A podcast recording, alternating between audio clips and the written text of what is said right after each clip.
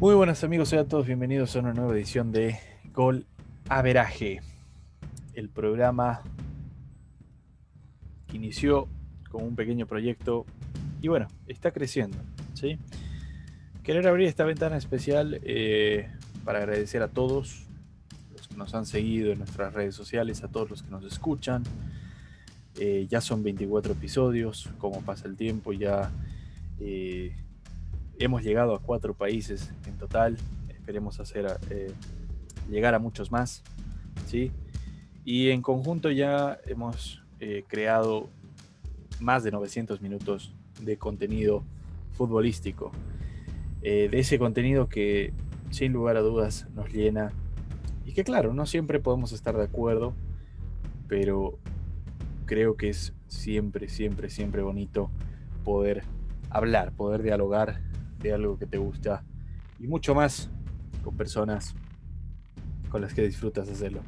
Para eso, precisamente como en todos los programas, contamos con nuestro querido periodista deportivo Diego Pérez. ¿Qué tal, Diego? ¿Qué tal, Lucas? Eh, linda introducción la que das, es así. Eh, vamos a cerrar el año ya con este proyecto que empezó no hasta hace poco, como tú lo mencionabas. Eh, y nada, para mí es un placer seguir en esto, eh, agradecer a la gente que nos escucha y también, eh, como tú lo decías, ¿no? Hacer lo que nos gusta, eh, hablar de fútbol. Creo que es lo más importante. podemos discrepar de algunas situaciones, pero la idea es esa y creo que esto debe seguir creciendo, ¿no? Así es.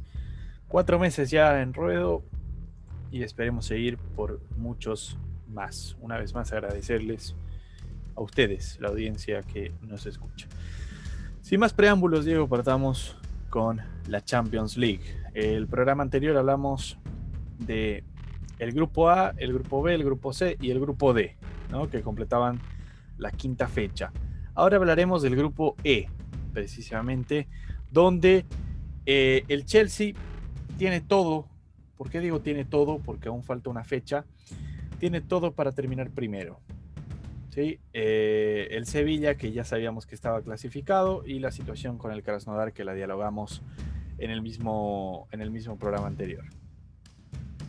Quiero tocar el tema en particular del Chelsea-Sevilla, que se vivió eh, el jueves pasado, ¿sí? no mentira, miércoles, perdón, miércoles pasado, eh, con una goleada a domicilio por parte del Chelsea. 4-0 fue el resultado final y fue un partido que para muchos iba a ser peleado, ¿no? Porque en el primer partido habían empatado, eh, se habían medido, eh, veíamos al campeón de la Europa League enfrentarse al Chelsea, un equipo que se había reestructurado con muchísimos, o mejor dicho, perdón, muchísimas adquisiciones. Y ahora eh, parece ser que el Chelsea te ha escuchado, Diego, ha escuchado todos los programas, ha dicho, bueno, todavía no le gustamos a Diego, vamos a golear en este partido. Y en particular lo hizo una persona, ¿no? Olivier Giroud, que se convierte en el jugador más viejo en anotar un hat-trick en Champions League. Eh, Diego, opinión del partido. Bueno, la verdad es que lo que tú decías, ¿no, Lucas? Eh, creo que el Chelsea fue creciendo de menos a más, demostró que merece ser líder del grupo. Me gustó cómo Lampard eh, va encontrando un poco más el equipo. Y eso no es poco, y está clarísimo. Entonces, em, creo que hablar mal del Chelsea a esta altura no, viene al caso. Sí podemos decir que em, puede dar mucho más. Y, y nada, yo creo que Lampard lo tiene claro respecto a pensar ya en una siguiente ronda y manejar un poco más el equipo. Eh, me gusta, sí, pero sigo sosteniendo de que el Chelsea es una cosa de, de mitad para arriba y atrás eh, presenta algunas dudas. No digo que errores groseros, pero tal vez sí un poco más bajo. Si eso lo arregla, yo creo que vendrá a ser un equipo parejo. Faltó Bono en el Sevilla, Diego, el arquero. Sí, definitivamente es, es una seguridad tener al arquero titular mucho más a Bono que, que viene siendo presentaciones interesantes desde la anterior temporada y que no esté en el equipo creo que no ayuda mucho. ¿no? es así. Del Krasnodar Redes, precisamente ya hablamos, dijimos todo lo que habíamos dicho, de hecho tocamos el tema de la liga francesa, la liga alemana, entre tantas otras cosas. Te quiero preguntar, Diego, por eh, cómo termina este grupo E. Es cierto que a falta de una fecha, pero discúlpeme, me voy a adelantar. Creo que el Chelsea le va a ganar al Krasnodar y creo que el Sevilla o le gana o le empata al Rennes en Francia, ¿no? Y eso no va a cambiar absolutamente nada porque incluso si el Chelsea pierde y el Sevilla gana, eh, por el enfrentamiento directo que tienen entre ellos y por la diferencia de gol, el Chelsea sigue manteniéndose como primero del grupo. ¿Merecido, no merecido? ¿Cómo, cómo encuentras lo del grupo E, Diego? Bueno, la verdad, eh, creo que comparto lo mismo que tú dices, Lucas. Eh, era inevitable pensar que, que, iba a ser pelea entre el Chelsea y el Sevilla. La pregunta era quién de los dos mostraba una mejor producción. Cuando empezó este grupo, al parecer el Sevilla iba mejor, pero terminó presentando algunas dudas que lamentablemente eh, si se puede llamar de esta manera, terminaron pagando los, bueno, los sevillanos en el sentido de terminar segundos. Digo esto porque muchos no quieren acabar en este puesto por no enfrentarse al primero del grupo, que por cuestión lógica, no en todos los casos, pero en la gran mayoría, siempre es el más fuerte. Entonces, pienso que es justo y que, bueno, el Sevilla tendrá que mejorar quizás algunas formas de juego que tiene por los dos últimos partidos que vi y más que todo lo que tú mencionabas, la defensa, que en un equipo, aunque lo vuelva a recalcar, es muy importante. Puedes tener goleadores, pero si la defensa no es segura, no te garantiza resultados. Entonces creo que es lo que debe hacer Sevilla, ¿no? Sí, lo del Sevilla es más que nada un tema defensivo. Es más que nada. Porque, a ver, jugaron muy mal contra el Krasnodar, ¿no? Cuando ganan 2-1, si no me equivoco. Eh, jugaron mal y tiene que ver también con, con, con, transformarte durante el partido, durante lo que te pide el partido. No puedes ir con un esquema y esperar a que ese esquema te funcione del minuto 1 al 90, incluso si vas perdiendo. Y eso es algo que tiene que trabajarlo el Sevilla. Vámonos al grupo F. Grupo F, el grupo de la muerte, desde el sorteo, ¿sí? Desde el sorteo. Y de alguna forma, no quiero aquí tirar absolutamente nada, pero de alguna forma, eh, hasta la última fecha se mantiene la tensión, ¿no? ¿Por qué?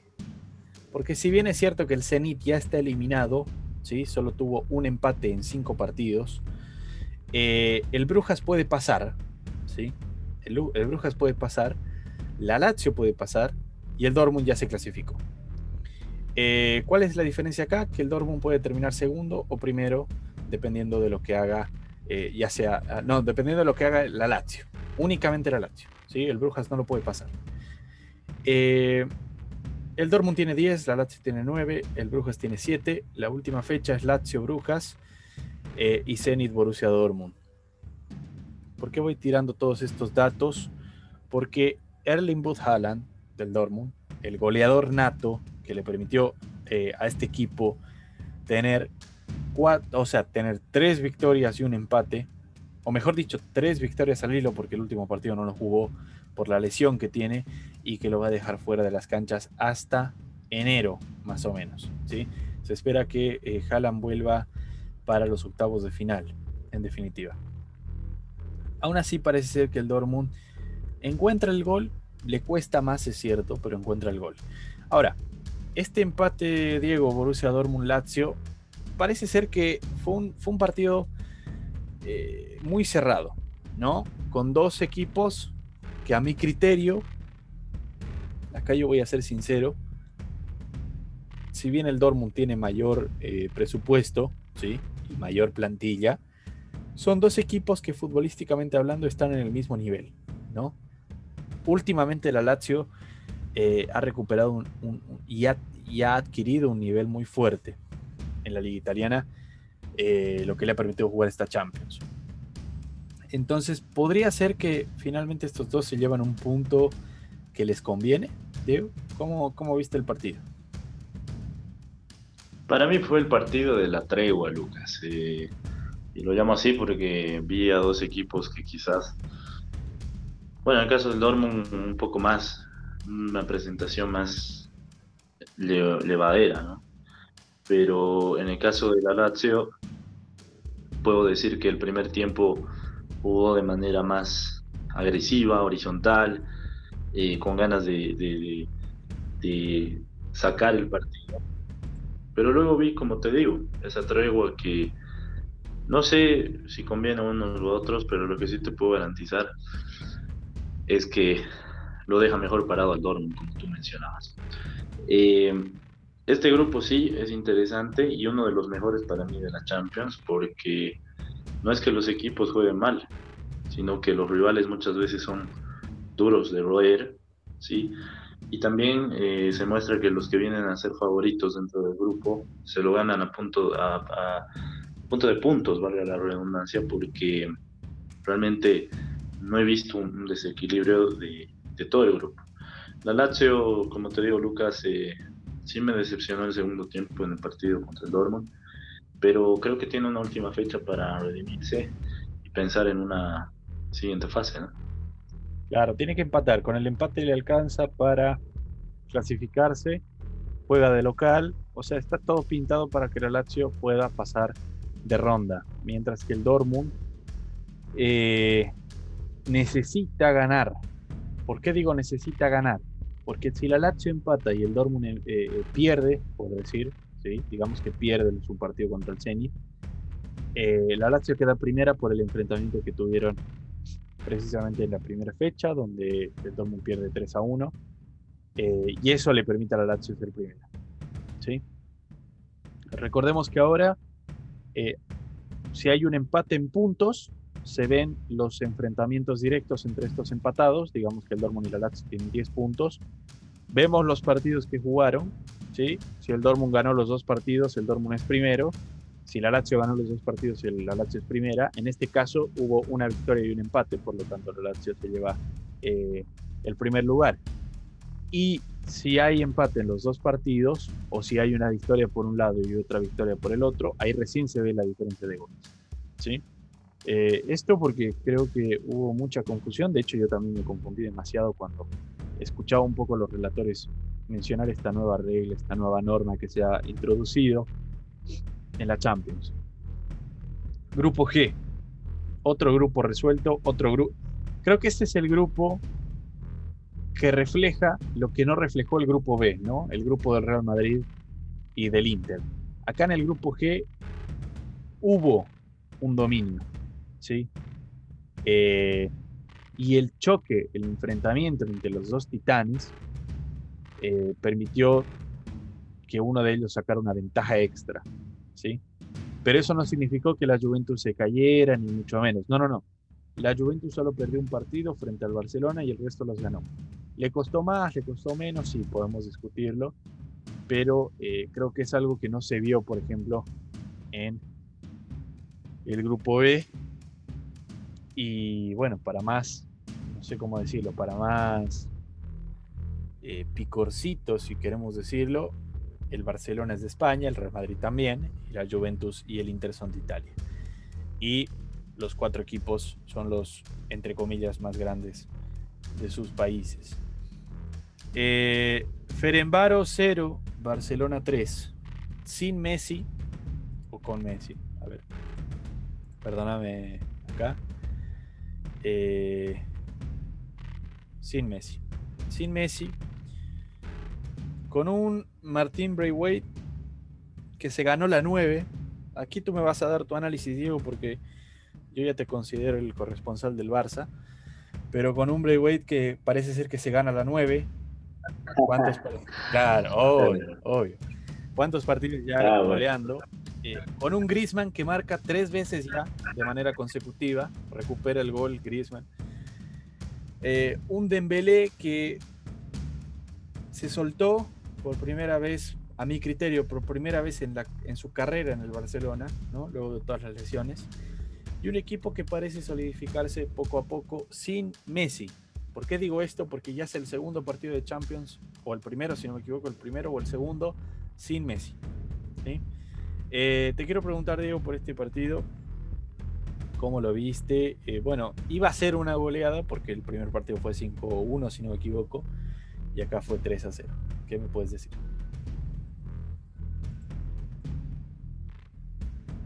Bueno, la verdad es que em,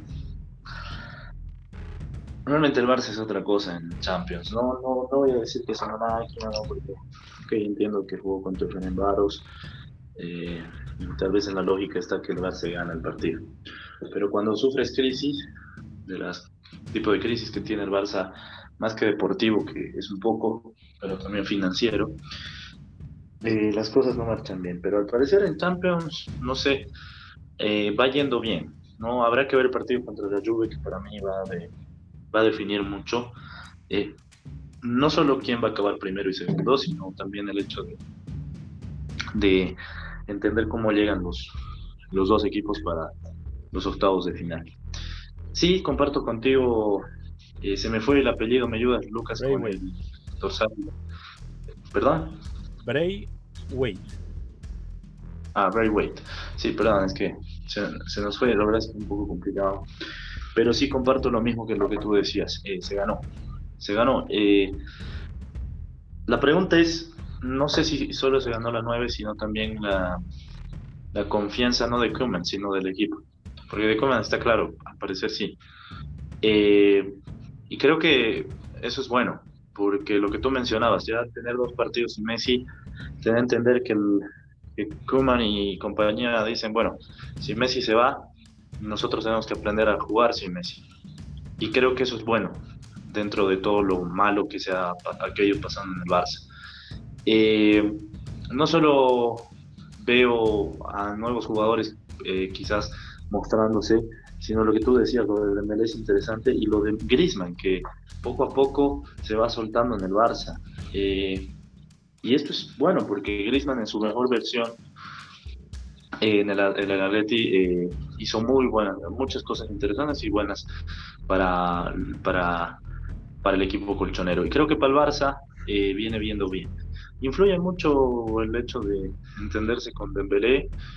Obviamente que sí, y esto es notorio. Entonces, repito, eh, veremos qué es lo que sucede con el Barça, pero para mí va engranando. Y repito, es una cosa en Champions y otra muy distinta en Liga, pero al parecer por ahora podemos decir que el Barça viene haciendo bien las cosas en Champions y correctamente.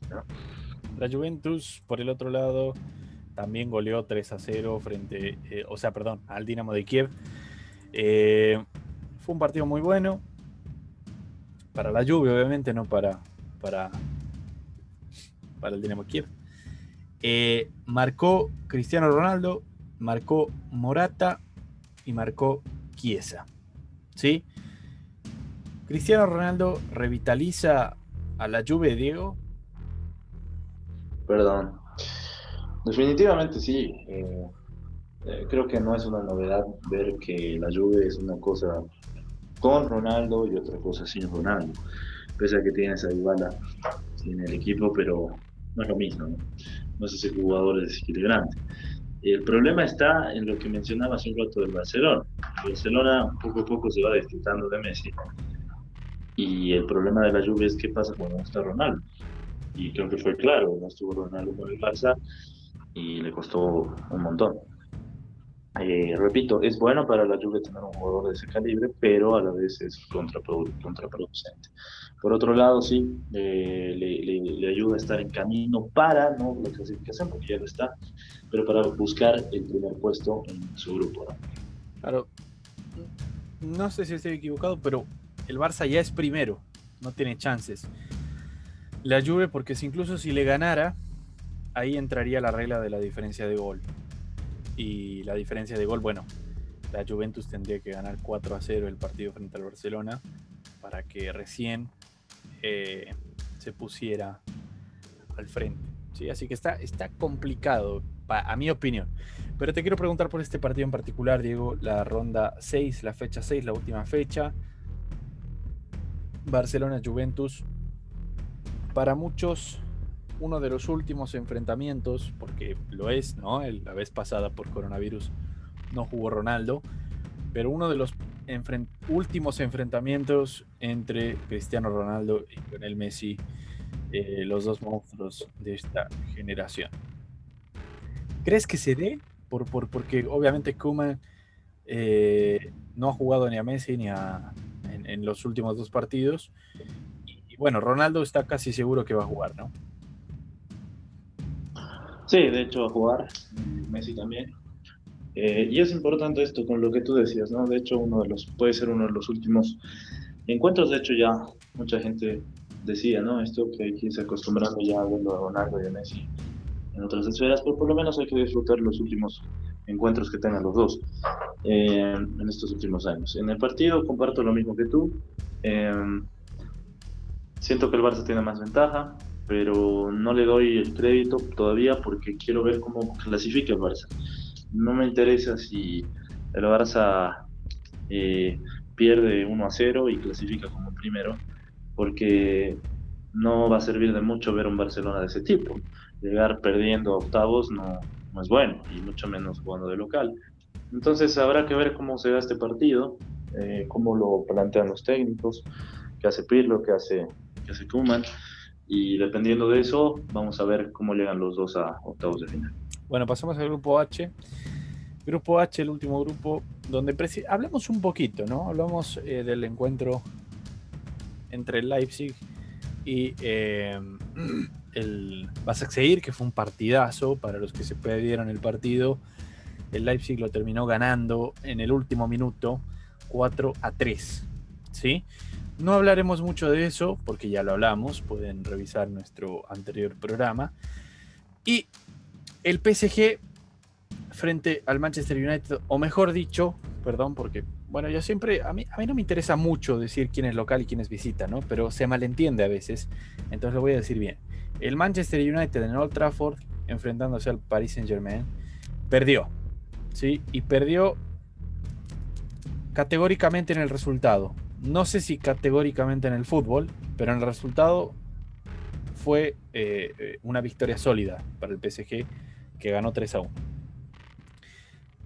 un momento de iluminación de Neymar que, eh, claro, se estaba quedando, podríamos decir que con el empate se le complicaba mucho más la clasificación a, los octavos de final por lo que había hecho el Leipzig. Y luego del partido, Neymar soltó eh, una de las declaraciones tal vez más picantes del jugador contra el Paris Saint Germain. ¿sí? Yo se la tiro al Paris Saint Germain, la declaración porque dijo, eh, no vine al PSG para jugar Europa League, ¿sí?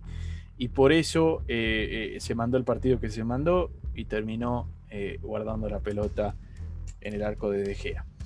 te quiero preguntar, Diego, por el encuentro, el United PSG.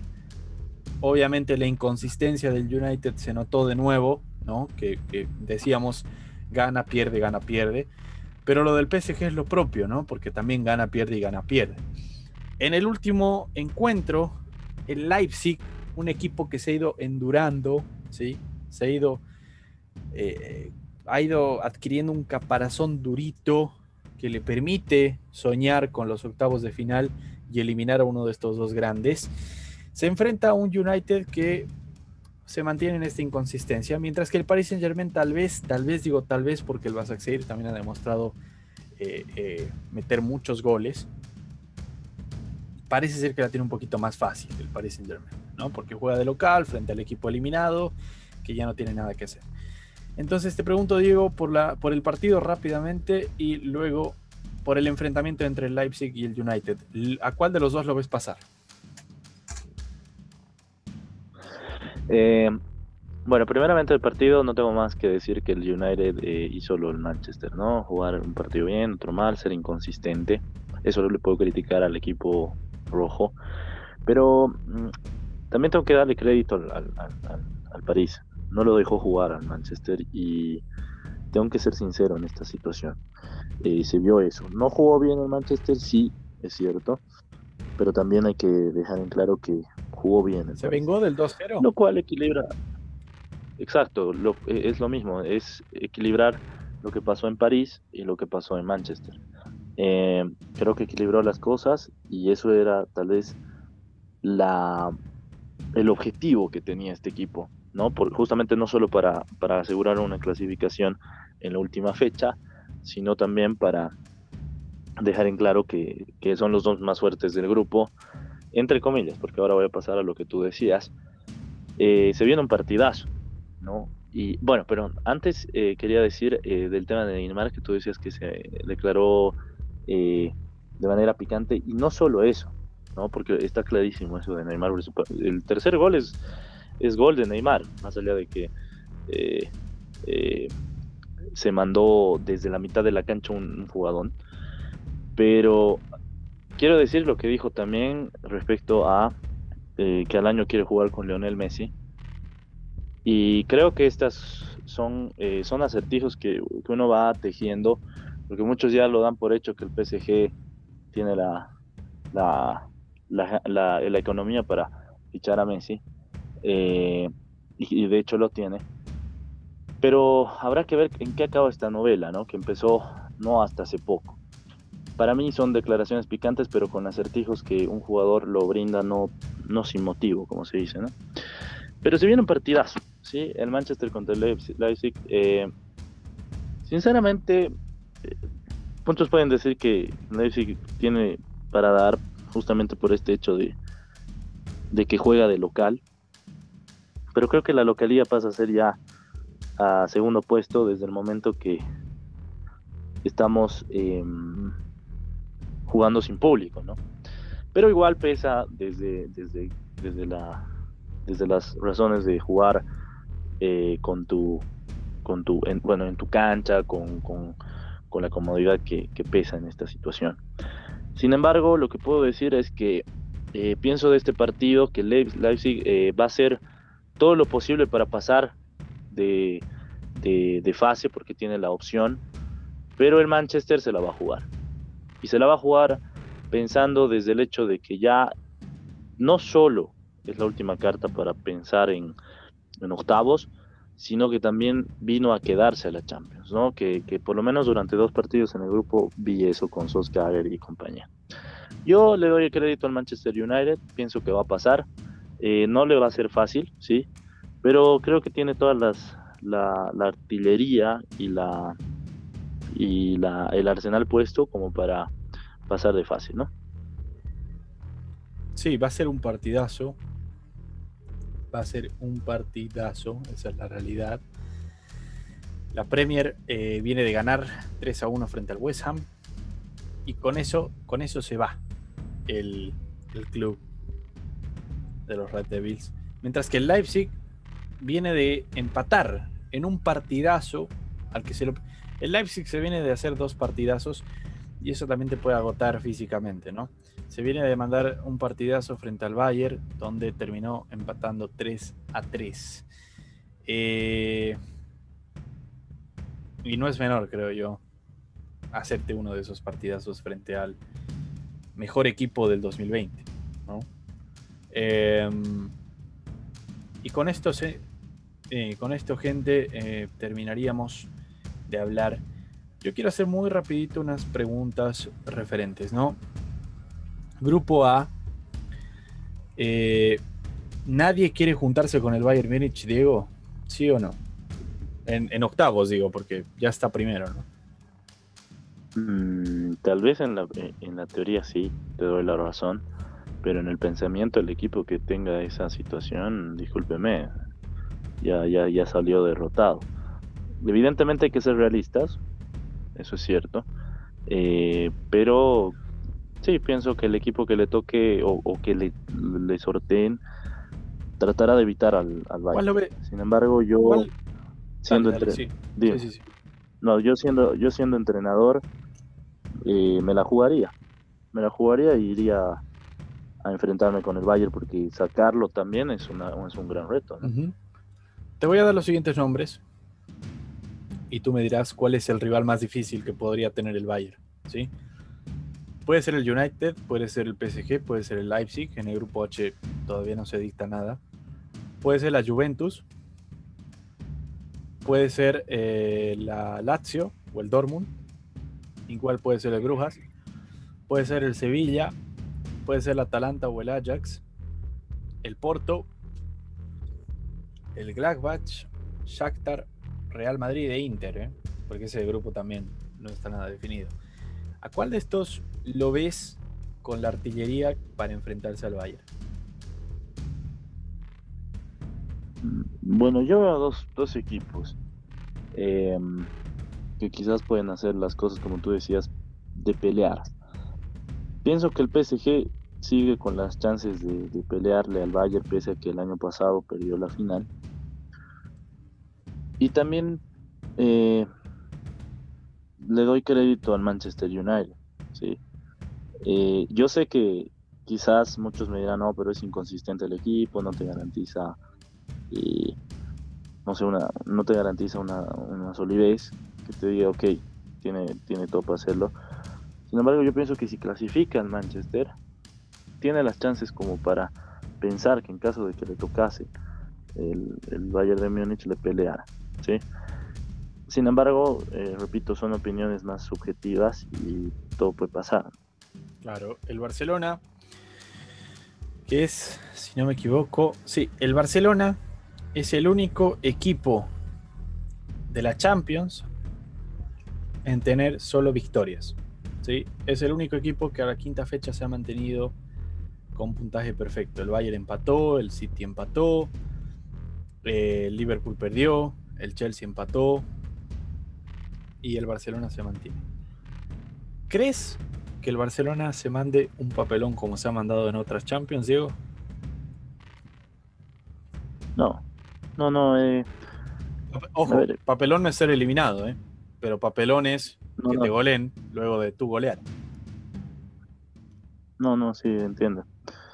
Eh, no, la verdad no pienso en el Barcelona, lo veo más maduro el Barça que el año pasado, sin embargo, obviamente no, no garantizo que por esto vaya a pelear la, la corona, es muy, muy, muy, muy, ¿cómo puedo decir? Eh, muy arriesgado pensar en eso.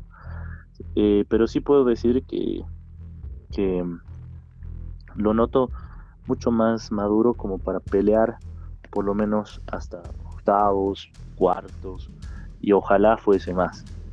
pero tendrá que reestructurarse mucho. Por ahora, eh, veo que el equipo no va mal. Por ahora. Perfecto. Eso fue todo de la Champions League. Pasemos a hablar ahora de la Copa Libertadores de América. No se olviden, amigos, que estaremos hablando de los octavos de final de la eh, UEFA Europa League y de los cuartos de la Sudamericana. Ahí nosotros vamos a entrar para enlazar estos otros dos torneos eh, que para muchos tal vez no tengan mucha importancia. Nosotros sí le damos el espacio para hablar de ellos porque creemos que eh, también se desarrollan muy buenos partidos con equipos interesantes. Pero hablemos de la Libertadores. Eh, en la fecha, o sea, perdón, en el programa anterior hablamos, me recuerdo, Diego, hablamos de River hablamos de Racing, hablamos de... Eh, eso es todo, ¿no? Hablamos de esos dos. hablamos de Racing, River. Ah, Liga de Quito, Liga de eh, Quito. Sí. Sí, y bueno, faltaba opinar de Delfín con Palmeiras, Boca con Internacional. Muy bien. Eh, partamos con la serie que se definió entre Guaraní y Gremio. ¿sí? En la ida, Guaraní perdió de local 2-0. En la vuelta, Gremio ganó de local 2-0. Y terminó con puntaje perfecto 4-0. O sea, perdón, con Valle Invista 4-0. Para irse directito a los cuartos de final. ¿Cómo lo ves a, a Gremio en cuartos de final, Diego? ¿O cómo viste el partido, en realidad? Bueno, primero en el partido puedo decir que indiscutiblemente ganó bien Gremio y, Guaraní no tuvo más argumentos que aplaudir a, Gremio. Te lo digo literalmente. Eh, y segundo, veo al equipo que es para mí, como te dije, el mejor, el mejor definitivamente de los equipos brasileños. Bien. Eh, gremio Santos, Diego, ¿para ti pasa Gremio? Y creo que sí, pero ahora puedo definir que, que enfrentarse a equipos de tu mismo país te hace conocer al rival porque lo, lo, tienes en la liga. Entonces, digamos que por ese lado Santos puede hacer algo. Pero sí, si sigue de esa manera el gremio, lo tiene indiscutiblemente adentro. Bien, si no me equivoco, si Gremio gana el partido contra Santos, se estaría metiendo por eh, por cuarta vez consecutiva luego de salir campeón, ¿no? Eh, por cuarta vez consecutiva en semifinales y eso no es algo menor, ¿no? Porque le estás sacando un puesto a eh, otro equipo que tal vez estaba acostumbrado a hacer eso. Y si no me equivoco, no lo sé, no me acuerdo, porque una semifinal fue Boca River y otra semifinal fue Gremio, no sé si fue Gremio Flamengo, puede que sí. Eh, no lo recuerdo en realidad. Pero lo de Gremio no es menor y comparto contigo la idea de que no sé si es el mejor, pero sí es uno de los más fuertes en la actualidad de Brasil. Pasemos al siguiente encuentro. Eh, el partido que definirá al rival de Racing.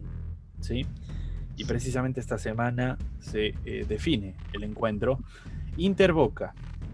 Eh, el partido en, en, Porto Alegre fue, no voy a decir una vergüenza porque finalmente creo que el sistema de drenaje del, de la cancha me terminó callando porque a los 20 minutos ya estaba seco. No estaba seco, pero ya estaba jugable la cancha. Entonces no voy a hablar de ello. ¿sí? sí voy a hablar de lo que hizo Inter y de lo que hizo Boca. Creo que Inter jugó mal. Creo que Inter terminó cediendo un encuentro que podía tal vez buscar más. Y creo que Boca desaprovechó muchas chances. Pero eso le permite obviamente eh, generar este espejismo, ¿no? De que es un equipo eh, tal vez no quiero decir inconsistente, pero sí quiero decir que le falla la puntería y en realidad no le falla la puntería, ¿no? Eh, ganó 1 a 0, ganó bien, podía ganar por más goles, a mi criterio, ¿no? Por lo que hizo Villa, por lo que hizo Cardona en su momento. Eh, pero ¿cómo ves a este Boca? ¿Lo ves ya adentro? ¿No lo ves adentro? ¿Cómo, ves la situación, Diego?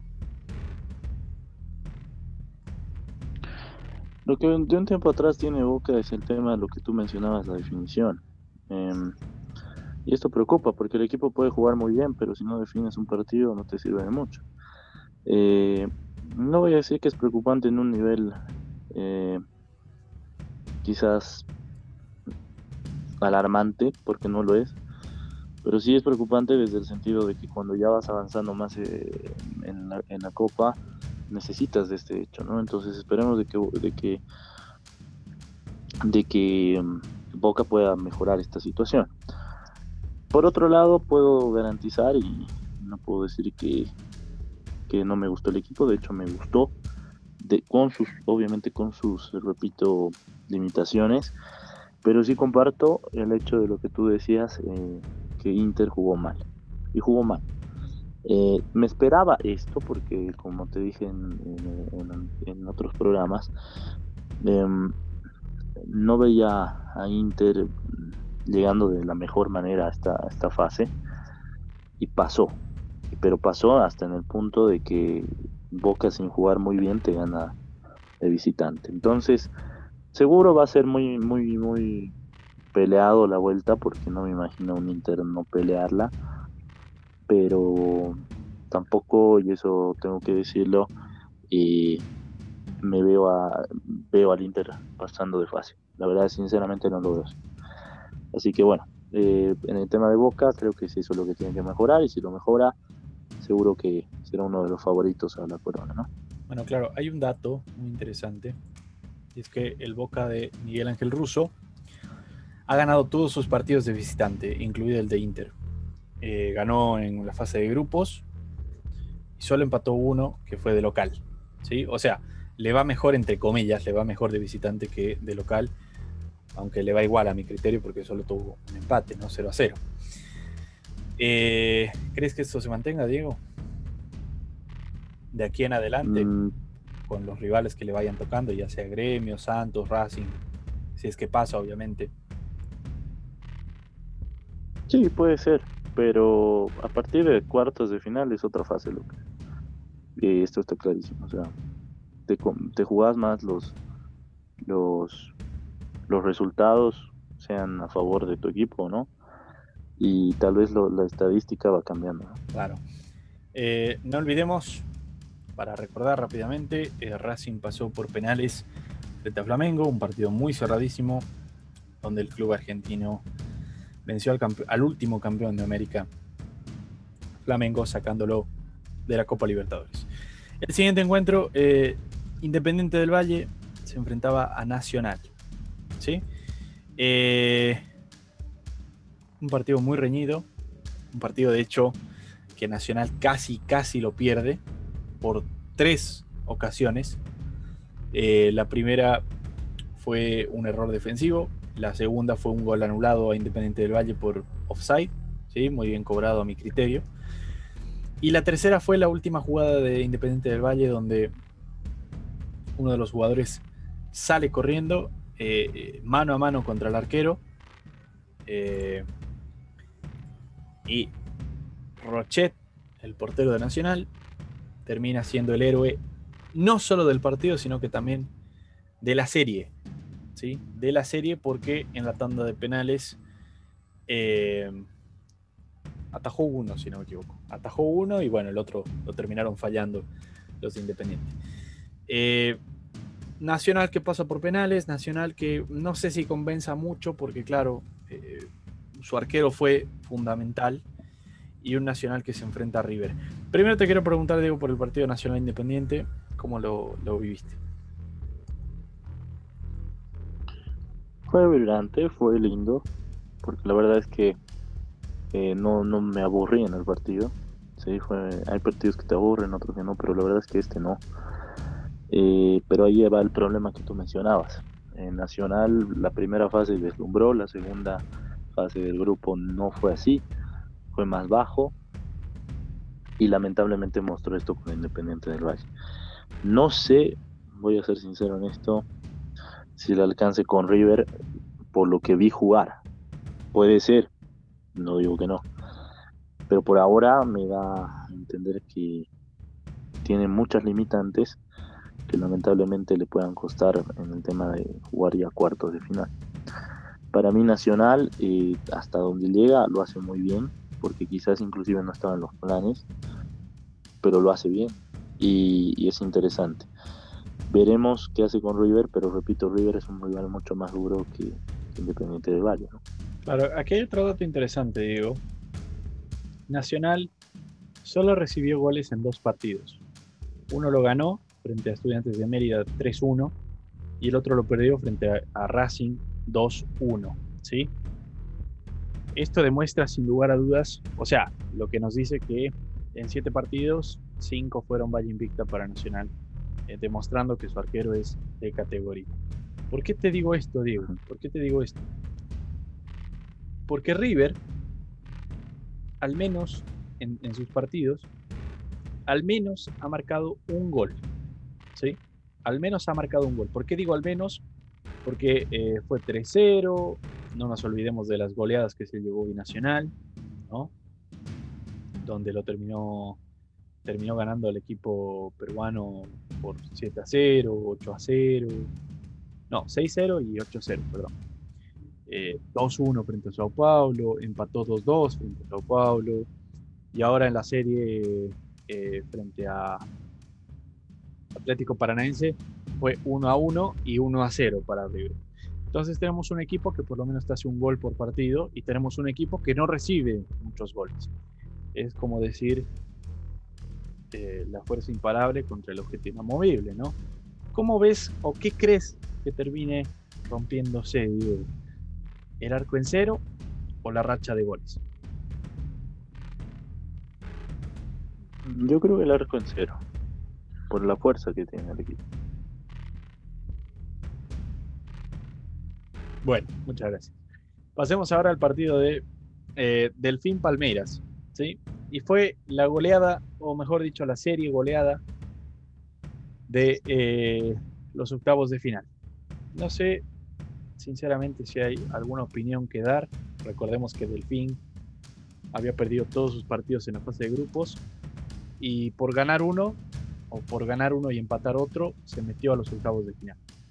Eh, perdió 3-1 en la ida y perdió 5-0 en la vuelta en Brasil. ¿Alguna opinión, Diego? ¿Algo, que decir? Palmeiras lo ves en semifinales porque ahora se enfrenta a Libertad, a mi criterio. Bueno, hablaremos luego de Libertad, pero primero pasemos con el partido. No, Palmeiras eh, es indiscutiblemente uno de los mejores. Para mí Gremio es mejor que Palmeiras, lo digo como un como una opinión personal, pero repito, eh, es uno de los mejores equipos de Brasil y nada, le alcanzó ganar los dos partidos tanto de ida y de vuelta, un Delfín que no presentó variantes y que como tú decías Lucas, le creo que fue un premio mayúsculo jugar octavos de final. Claro. El siguiente encuentro, Libertad Wisterman. Libertad que venía de ganar 3-1. Hablamos de la ida, de cómo se desarrolló. Y en la vuelta yo esperaba un poco más. Y creo que tú también, porque tú en el análisis del anterior partido, Diego, decías que Wisterman tenía un poquito más que dar. No dio nada, no metió goles y de hecho se hizo meter dos más para terminar la serie 5 a 1. Libertad pasa a los cuartos de final, eliminando a un Wisterman que demostró una cosa en, grupos ¿eh? Y demostró otra en octavos de final. ¿Alguna opinión? Sí, eh, definitivamente decepciona a Wilterman, pero yo creo que más de, decepciona a la dirigencia, porque Wilterman venía con una falta de pago de suelo de dos meses y los jugadores se dedicaron más al reclamo que al entrenamiento. Se vio esto. Lamentablemente mm, volvimos a nuestra realidad del fútbol boliviano, que, todo lo dirigencial eh, solo ve el dinero y, no ve los logros deportivos una vergüenza porque eh, podía hacer mucho más Wilterman después de eso. Eh, se vio en la cancha y bueno, creo que lo ganó muy bien Libertad. No más. Bueno, te pregunté por Nacional River, te pregunté por Gremio Santos, te pregunté por Racing y el que le toque. Y ahora te pregunto por Palmeiras Libertad. ¿Palmeiras ya está en cuartos o Libertad tiene de dar pelea? Yo creo que hay que darle crédito a Libertad, ¿no? Eh, tal vez mucho me dirán, no, no es garantía ganarle a Wilstermann.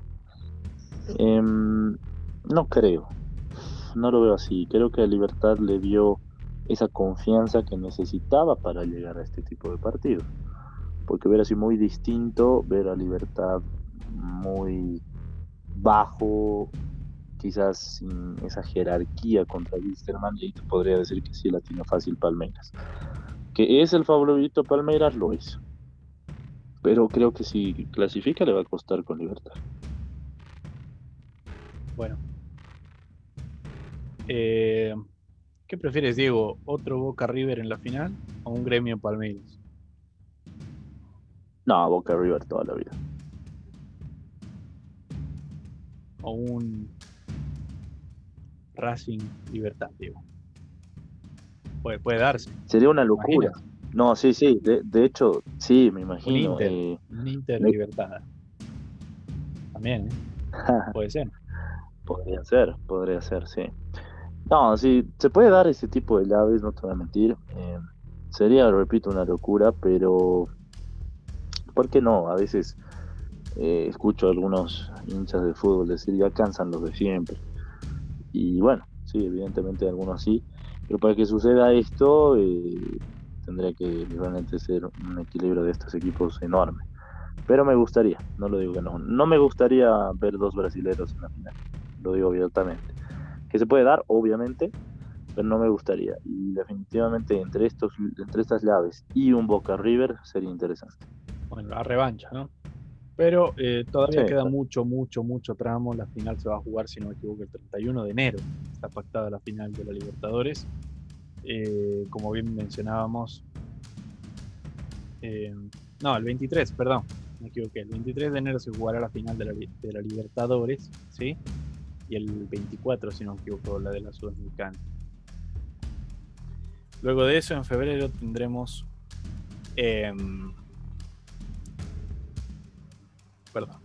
Luego de eso tendremos el Mundial de Clubes, ¿sí? Donde veremos al campeón de la Libertadores enfrentarse a los campeones de los respectivos continentes, África, Oceanía, Asia y Europa, que es el Bayern Múnich que ya lo conocemos, el de la CONCACAF también, el de Norteamérica. Eh, bueno, Diego, hemos llegado al final del programa. Una vez más agradecerte, agradecer a la gente y, o mejor dicho, perdón, e invitarlos a que nos sigan en nuestras redes sociales, Facebook, La Hora de la Verdad, Instagram, Golaveraje. Nada, este, un gran saludo Lucas allá a Santiago. Eh, agradecer igual a la gente, como ya lo, lo hicimos igual en el preámbulo. Es un placer como siempre hablar de fútbol y un abrazo igual. Muchas gracias. Hasta luego.